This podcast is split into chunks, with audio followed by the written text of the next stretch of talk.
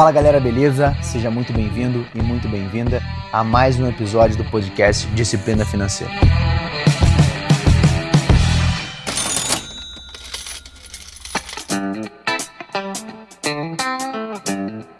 Esse é mais um boletim extraordinário. Hoje a gente vai falar um pouco da notícia que saiu há dois dias atrás, isso falando que eu tô gravando esse episódio no dia 26 de outubro, quinta-feira, um dia antes dele ir ao ar. Essa notícia veio no dia 24 de outubro, quando a reforma da Previdência foi aprovada em sua grande maioria. É claro que temos ali ainda duas emendas que precisam ser discutidas, mas eu quero comentar com você sobre essa notícia hoje e principalmente como isso impacta no nosso futuro, impacta no nosso dia a dia e fazer uma correlação com as nossas finanças pessoais. Agora, se você se interessa por esse assunto, eu te aconselho, fica até o final desse episódio, beleza?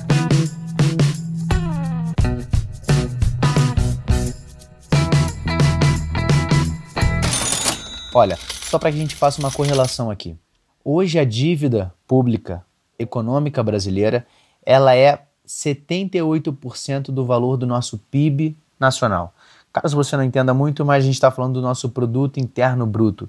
Então, 78% do que a gente gasta, a nossa dívida está quase do tamanho do PIB brasileiro. Então, quanto a gente produz, a nossa dívida está quase chegando nesse valor. Aqui a gente está falando de basicamente, em média, 4 trilhões de reais. Agora vamos pegar rapidamente e olhar para nossa casa. Imagina que a sua dívida é quase 80% do que você ganha. Você só tem 20% para você gastar com melhorias, ou na verdade 20% para bancar o teu estilo de vida, as suas necessidades. Entende o tamanho do problema? Então é basicamente isso que a gente vive hoje. Porém, 40% dessa dívida é destinada ao pagamento da previdência. Aqui que está o ponto principal e para mim um dos grandes motivos pela que a reforma ela precisa ser aprovada. O nome desse episódio, e aqui eu quero fazer explicar o porquê desse nome, a gente fala que isso nunca será suficiente. Se você percebeu, são as iniciais para INSS, mas além disso, é também uma correlação que apenas a reforma da previdência, ela não será necessária, mas ela é um grande, um grande avanço nos últimos 20, 30, 40 anos da nossa economia. E por que eu quero falar isso para você?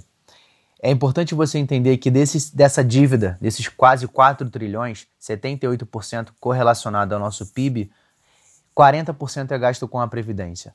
E isso vem um problema por trás que é Hoje o brasileiro ele vive muito mais do que nos últimos anos. Hoje a quantidade de filhos por mulher em período fértil é de 1,7, quando na década de 60 era de 6. Caiu para a década de 80 ali em 4. Rafael, que maluquice é essa que você está falando? Calma. Se hoje nós temos uma quantidade menor de pessoas nascendo e a nossa capacidade de vida ela é maior, nós teremos um aumento de idosos ou para a previdência, na verdade, a gente fala de inativos maior do que ativos. Porém, quem banca os, os inativos são os inativos. Hoje, se você contribui se você tem carteira assinada ou você é empresário, não importa, e você paga os seus impostos, ou se na verdade você contribui para o INSS, você está trabalhando para pagar quem não está mais trabalhando. Isso nada mais justo porque um dia ele fez isso por alguém e agora ele está recebendo quando o momento que ele não pode mais trabalhar. E aqui fazendo uma coisa que eu sempre faço comparando sobre a necessidade de investimentos, aproveitando esse ensejo, é que em algum momento a sua geração de riqueza vai diminuir seja por necessidade ou por opção. Então, voltando aqui, o que acontece hoje é que os ativos não conseguem mais manter os inativos. Então, ao longo do tempo, é necessário que a dívida pública seja aumentada para que continue os inativos recebendo em dia todos os seus benefícios e tudo mais. Esse é o primeiro ponto, a visão demográfica que a gente tem, e eu achei essa visão muito interessante, por isso eu trouxe para vocês. E aqui a gente vai fazer uma comparação com a nossa vida. Imagina que você tem uma dívida e que essa dívida ela correlaciona a 80% de quanto você fatura. Basicamente, você não vai conseguir manter as suas necessidades básicas com 20%, e o que você tem que fazer? Você tem que ir ao tempo diminuindo a sua dívida, porém aumentando a sua receita. Quando a gente fala da reforma da Previdência, basicamente é isso a gente inevitavelmente vai ter que aumentar o tempo de contribuição para quem está trabalhando para que você continue aumentando a geração de riqueza e com o tempo você vai diminuindo o déficit financeiro que você tem ou o tamanho da sua dívida. E aí que está uma relação que eu gosto muito, cara, e eu ouvi, espero que você entenda da forma que eu também entendi, é que as pessoas ou quem ouve falar de reforma e acredita que não é uma visão positiva, que é uma, uma boa parte, não a grande maioria, senão ela não seria aprovada, mas uma boa parte olha isso por dois motivos. O primeiro, nós temos uma natureza egoísta e a grande maioria das pessoas é imediatista. Brinco sempre com isso e não vou deixar de brincar nesse episódio. É que é complicado eu falar sobre isso porque meu sobrenome é imediato mas eu consigo hoje ter uma visão de longo prazo. Desculpa essa piada ridícula, mas eu sempre vou fazer. Mas eu quero que você entenda por que, que eu falo que você é egoísta e imediatista, e eu tô falando de fato você é. Muitas das pessoas reclamaram porque o tempo de contribuição agora para que você vá se aposentar é muito maior. Mas por que, que isso acontece? Você tem duas opções na sua vida. Você pode escolher entre ter um picolé hoje ou você pode esperar e ganhar três picolés. Então, todo o sacrifício que você fez para não ganhar esse picolé hoje, você vai recolher na sua recompensa dois picolés a mais. Quase ninguém quer isso, porque a gente prefere sugar todo aquele picolé agora do que a gente esperar ganhar três. Então, basicamente, é daí que vem a nossa raiz egoísta. E por que, que eu falei isso?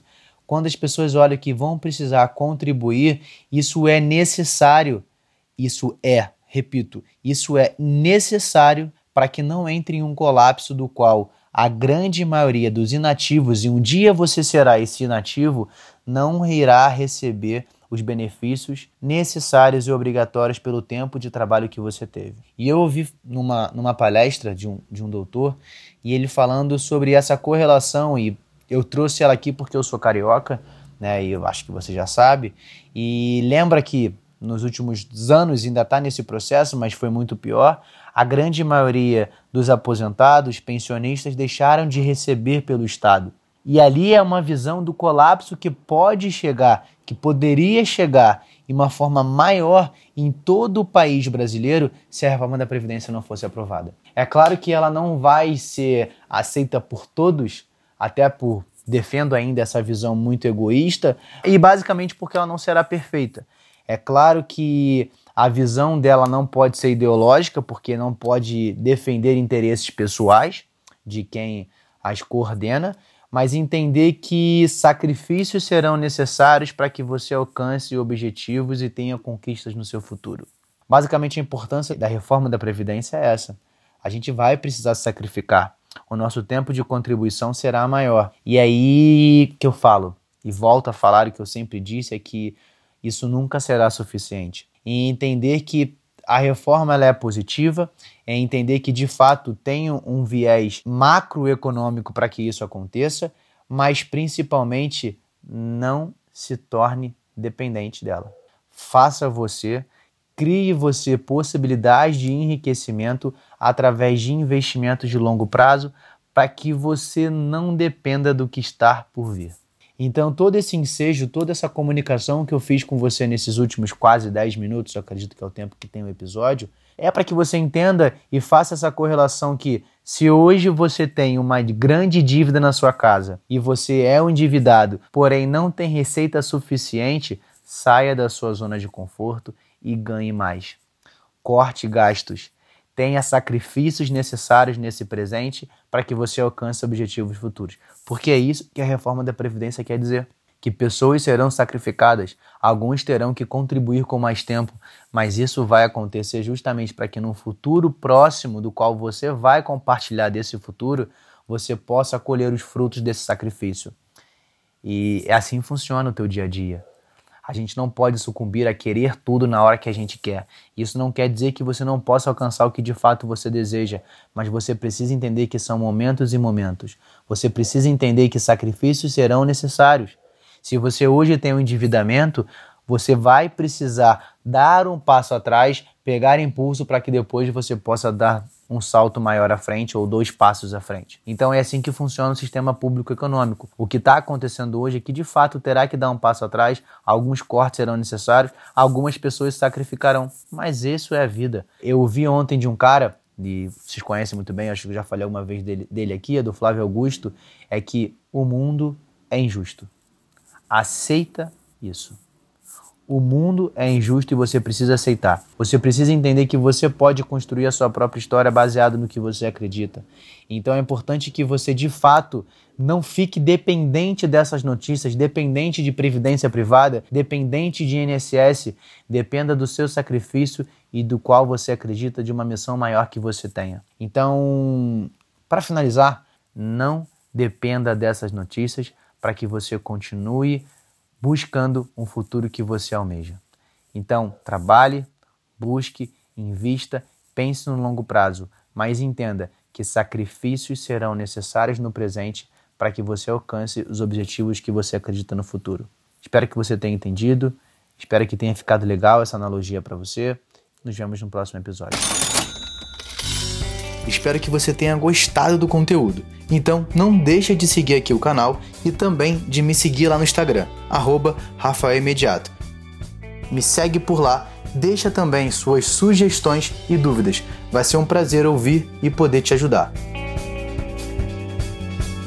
Toda semana vai ter um novo episódio aqui no canal. Fica ligado e até a próxima!